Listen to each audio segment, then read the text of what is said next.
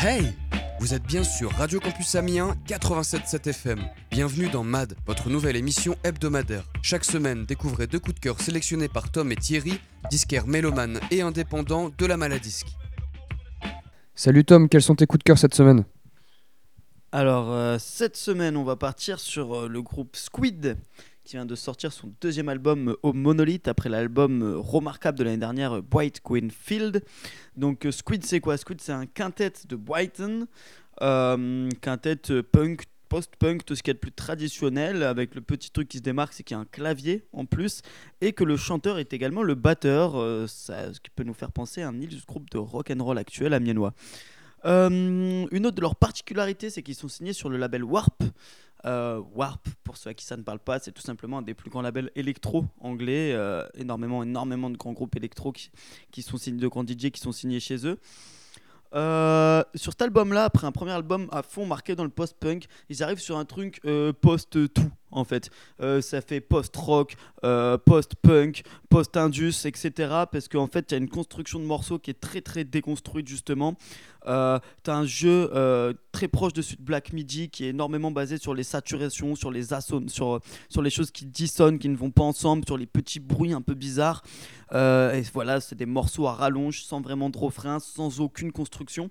Et ça donne un fourre-tout, mais un fourre-tout super bien fait par des icônes de grand talent, avec cette ambiance parfois un petit peu angoissante, parfois, parfois post-apocalyptique, et ça marche vraiment bien. Et du coup, on va s'écouter tout simplement le titre Devil's Den.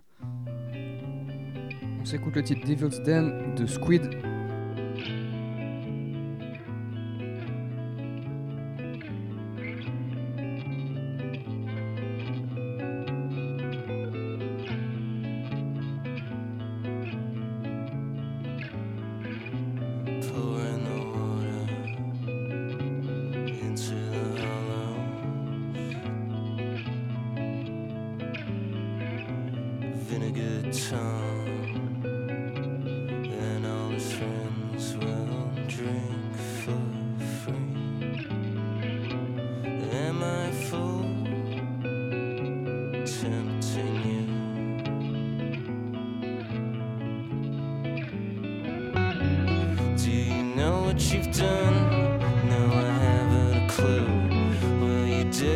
flow.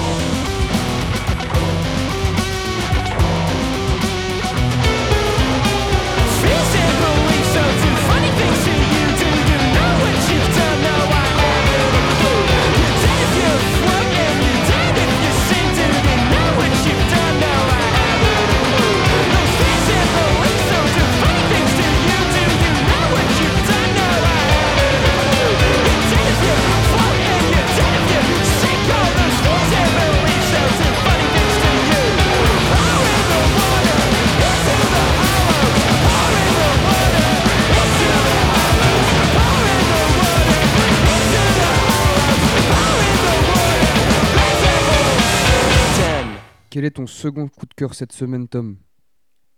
Alors pour mon second coup de cœur, on va arriver sur un truc un petit peu plus calme. euh, avec le dernier album de Françoise Breu, euh, qui est donc en collaboration avec Don Nino, qui s'appelle Cover Songs in Inferno. Euh, donc Françoise Breu, c'est qui Euh, C'est quelqu'un qui s'est mis à la musique dans les années 90, puisqu'elle était avec Dominica, un illustre monsieur de la chanson française, et qui en fait, dès ses débuts, a connu un grand succès à l'international aussi, puisque euh, certains de ses morceaux du premier album ont été repris par Calexico notamment. Et ensuite, sur son deuxième album, il y a des collaborations avec Philippe Catherine, avec Yann Tiersen, etc. Donc, un début de saison vraiment, un début de carrière vraiment éclair. Euh, Jusqu'à ce que ça se tasse un peu, parce que cette dame-là est également illustratrice, c'est son métier de base, et donc elle s'est un peu plus reconcentrée sur ce métier tout en continuant de sortir de très bons albums. Et Don Nino, lui, est un auteur, compositeur, interprète, etc., présent sur beaucoup, beaucoup d'albums euh, également euh, de la scène française. Alors là, Cover Songs in Inferno, c'est un album de reprise.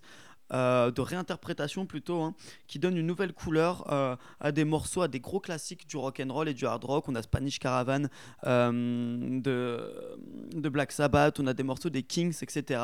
Et on va tout simplement s'écouter une reprise de Jefferson Airplane de l'illustre morceau White Rabbit. Ok, on s'écoute Françoise Breu avec le morceau White Rabbit. Merci à toi Tom et à la semaine prochaine.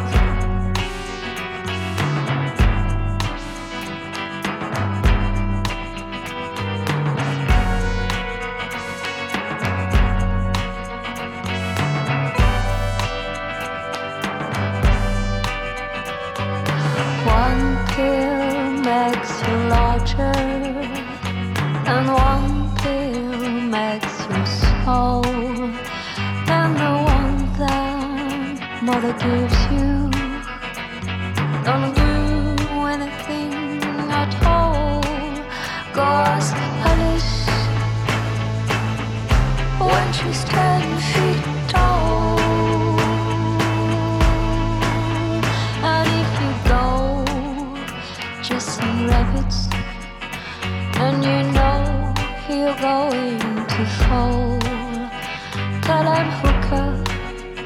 smoking caterpillar, has given you the call. Go, Alice, when she was